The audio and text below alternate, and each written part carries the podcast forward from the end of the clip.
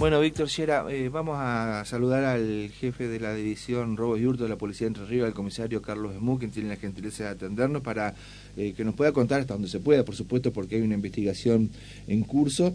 Este buen trabajo que han realizado desde la división Robos y Hurto en conjunto con investigaciones para aclarar una serie de de hechos delictivos, de asaltos muy violentos ejecutados en la capital provincial y donde aparentemente todo indicaría de que un grupo de personas de Paraná y también de Santa Fe estaban vinculados con esto. Hubo procedimientos, se ha avanzado muchísimo, hay eh, gran parte de estos hechos que han sido aclarados, se ha recuperado dinero y elementos para afirmar la investigación.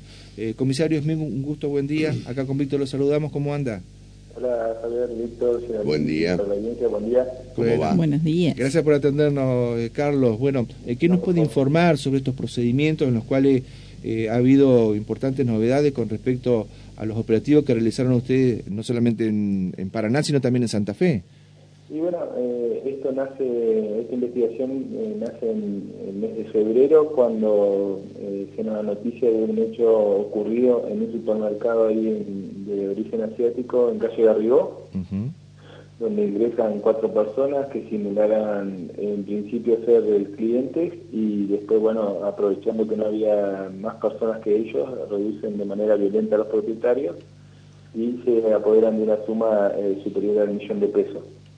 Eh, en esa ocasión, estas personas eh, se roban el DVR del local comercial y bueno, empezamos a trabajar con cámaras externas, con cámaras de 911, que bueno, ahí se hizo un trabajo en conjunto con el área de inteligencia criminal y el 911 y con criminalística. Empezamos, ¿no es cierto?, elaborar, a empezar a hacer un seguimiento con de distintas cámaras de la ciudad en el vehículo que estas personas nosotros observamos que se bajan eh, en el transcurso que estábamos haciendo esta investigación surge otro otro hecho violento en calle Vicente de la Torre, donde una señora se encontraba junto a su bebé y que ingresan dos personas de manera violenta y tras amenazarla eh, con arma de fuego, oh. eh, también se apoderan de una, de una suma importante de dinero.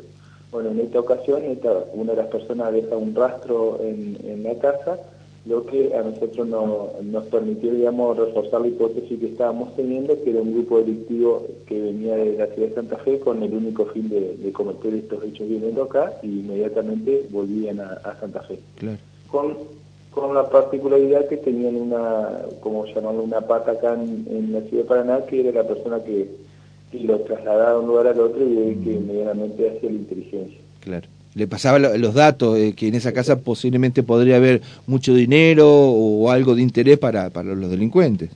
Exactamente, bueno, como dices vos, eh, ayer se realizaron eh, cinco allanamientos en Santa Fe y uno acá en Paraná, donde la verdad que los resultados fueron muy satisfactorios porque secuestramos armas de fuego de grueso calibre, una escopeta 270, eh, una pistola 9 milímetros, municiones, la vestimenta que tenían colocada al momento de cometer los hechos, suma de dinero, eh, telefonía celular y bueno y otros elementos que, que son de mucha importancia para, para digamos cerrar lo que para nosotros es contundente digamos la participación de estas cuatro personas que, que aparte digamos eh, son gente que ya ha cumplido condena uno de ellos ya cumplió condena acá en la ciudad de Paraná por hechos eh, hace varios años cuando entraron a Stroker en la avenida Ramírez, un robo también de esta característica, fuerte, digamos, con arma de fuego, que hubo intercambio, enfrentamiento con la policía, y los otros han cumplido condena en la ciudad de Santa Fe. O sea, estamos en presencia de una banda, evidentemente. Sí, sí, eso es lo que dejamos plasmado nosotros desde la edición Rodrigo, que estamos frente a una banda delictiva organizada, que cada uno cumplía un rol, un rol dentro de la, de la banda. Y bueno, después, digamos, cómo era su, su desempeño y cómo se desenvolvían eh, inmediatamente cometido de derecho. Así que hay elementos que por ahí todavía no se pueden sacar a la luz eh, eh, por una cuestión de que estas personas hoy eh, tuvimos que citarlas para que se presenten a un abogado defensor, no sé si lo irán a hacer, pero bueno, hay cuestiones que, la verdad que para nosotros la, la, banda esta está bien involucrada en los hechos que estamos investigando, no solamente se le dio por el trabajo que hicimos de cámara, ubicando en todos los lugares, sino que el trabajo que hace eh, la dirección criminalística también que nos ayudó mucho a, reforzar lo que nosotros estábamos haciendo. Claro, eh, Carlos, yo, no, lo quiero comprometer con, con, una respuesta. En todo caso, si no, la quiero contestar, está bien porque entiendo, usted es policía y tiene que seguir trabajando con las autoridades judiciales. Pero, eh, ¿por qué no se dispuso la detención de, de los sospechosos que van a ser imputados y se le da esta posibilidad de que vengan un día después a, Paraná con un abogado, siendo de Santa Fe, y que ellos, está bien, eh, se tienen que someter a, a, la investigación judicial como corresponde, pero también es posible que eh, si tienen antecedentes, son pesados, que muchas veces no le interesa eh, el comportamiento y ponerse a, disposición de la justicia, se puedan fugar también. O sea, ¿cómo no, no, no se garantizó la continuidad de la causa con una prisión preventiva o alguna medida coercitiva para asegurar la propia investigación? es que, mayormente lo que ocurre, digamos, eh, bueno, la, fiscal que tiene la causa, la doctora Macedín, pidió la detención. Ah, ¿la fiscal pidió? Sí, sí, la fiscal la pidió. El, que no consideró necesaria la, detención fue el juez de garantía. ¿De, acá de eh, Paraná o de Santa Fe? No, no, de acá de Paraná. El juez de garantía consideró que no era necesaria la detención. Eh, como dije ayer otro colega, o sea, por supuesto que uno no comparte eh, la idea esa, eh, pero bueno, a nosotros como auxiliares de la justicia no nos queda otra que, aceptar lo que disponen, eso no va, no va a caducar en que nosotros estemos hacer nuestro trabajo, porque aparte no se tienen en cuenta los riesgos que nosotros tenemos en las vigilancias que se hicieron en Santa Fe, los seguimientos que tuvimos que hacer en Santa Fe, las horas que le metemos de trabajo para eh, desbaratar esta banda. Claro, ¿cuánto les llevó a investigarlos a esta banda?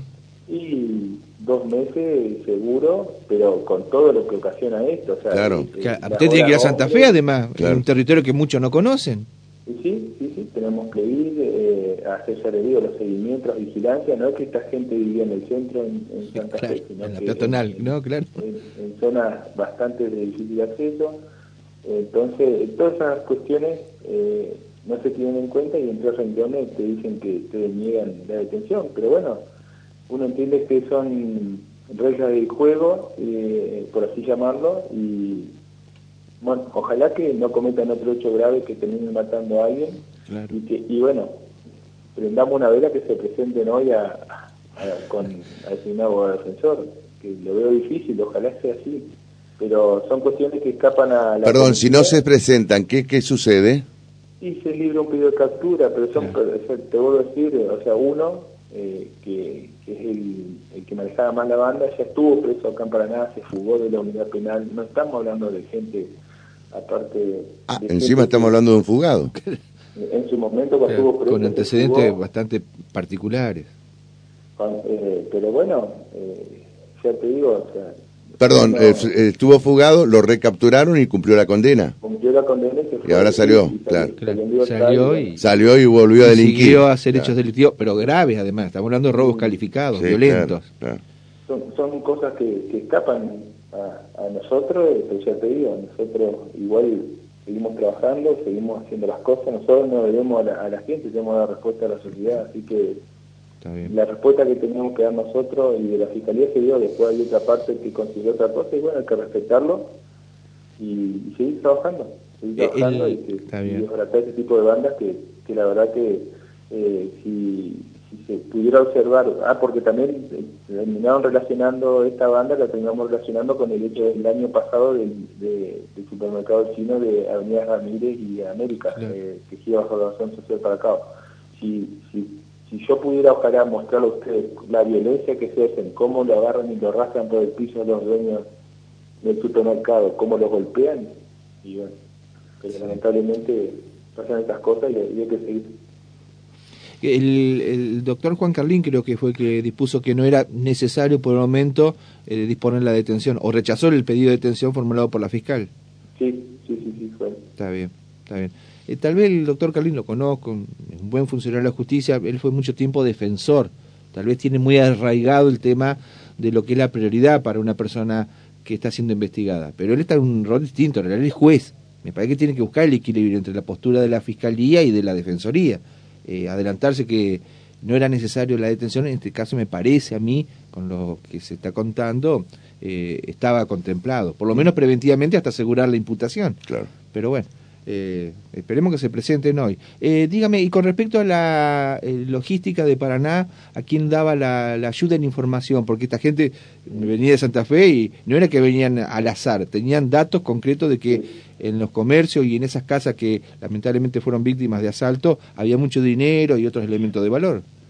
Sí, también se allanó el domicilio, también fue notificada que se tenía que presentar la fiscalía y, bueno, siguen los pasos procesales, ¿no es cierto?, que consideren de, la Fiscalía y, las medidas positivas que se consideren también necesarias para que estas personas, se puedan decir, ojalá que en breve tiempo, eh, porque estoy convencido que el trabajo que se dice de, de distintas áreas de la policía, esto lleva a una condena y que bueno, que en breve tiempo puedan empezar a cumplir condenas para, para sacarlo de la calle, porque eh, estamos hablando de, hechos tan graves que, corre riesgo la vida de tercero, hasta no tienen problema de enfrentarse con la policía, así que eh, son cosas que, que por ahí nosotros tratamos de, de, ponerle tan, mucho ímpetu eh, para desbaratarlas y que ni hablar que no vuelvan a, la ciudad y, a cometer ese tipo de hechos. Claro, para finalizar, Carlos, en lo que tiene que ver con, eh, adelantabas vos, pero si esto se confirma, eh, la, hipótesis y con los elementos probatorios van a juicio y se los condena. Estamos hablando de penas de prisión efectiva, arriba de cuatro años. Sí, sí, sí. sí, no es escarcelable por ningún lado. No, no, no, aparte se tiene todo con, con causa, eh, no sé si le han cerrado en Santa Fe, pero tuvimos, tuvimos acceso al prontuario de ellos y también que cumplieron condena y algunas causas abiertas por robo y, otras cuestiones, así que eh, no, no, no, no son penas ni con, ni con penas condicionales tampoco, digamos, para, para que puedan cumplir, así que serían penas efectivas.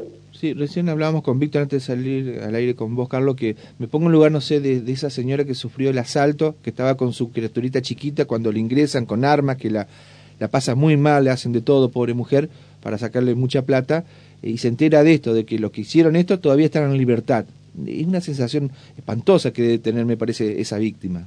Sí, sí, porque encima la explicación se la tenemos que dar nosotros, desde la policía. Eh... ¿Podría ir el, el juez a explicarle por qué los dejó en libertad? Y sí, por, eso, o sea, uno no, no, uno tiene bien en claro cuál es el rol de cada uno, o sea, eh, que uno no comparta, no quiere decir, te vuelvo a decir que no acepta, que no acepta, son cuestiones que las tenemos que aceptar, siempre fue así, y no es el primer caso que nos pasa esto, y bueno, o sea, son, no las compartimos eh, porque nosotros lo vivimos en carne propia en el sentido de que estamos todo el día con la víctima, observamos cómo ocurre el hecho, o sea, que vemos muchas cosas que que realmente eh, no las entendemos por qué ocurren y bueno, eh, pero tenemos que terminar dándole las explicaciones nosotros también a la gente que por ahí se va bastante ofuscada y sin entender porque no, no, no todo el mundo entiende cómo es el proceso, que la policía aporta los elementos probatorios, que la fiscalía los evalúa y que después hay otra persona que le termina decidiendo, no entiende que es así. Entonces piensa que que no se hace nada, que no les importa, que, la gravedad, y ya sea este, estos hechos que son graves como cualquier otro hecho, o sea, eh, hay gente que no entiende cómo es el proceso y terminamos, digamos, siempre poniendo la cara a la policía. Está muy bien. Carlos, gracias por habernos atendido, fuerte abrazo y saludo ahí a los muchachos de la División Robos de Hurto y felicitarlos por este nuevo eh, buen laburo que han este, realizado. ¿eh? No, bueno, no, esto ya te digo, no se hubiera logrado si no hubiera sido el, trabajo en conjunto que se hace con, todas las otras áreas que, aportan su elemento para que nosotros podamos esclarecer los hechos. Bueno, fuerte abrazo, muchas gracias. ¿eh? Muchas gracias. ¿eh? bueno, La palabra del jefe de la División Robos y Hurtos.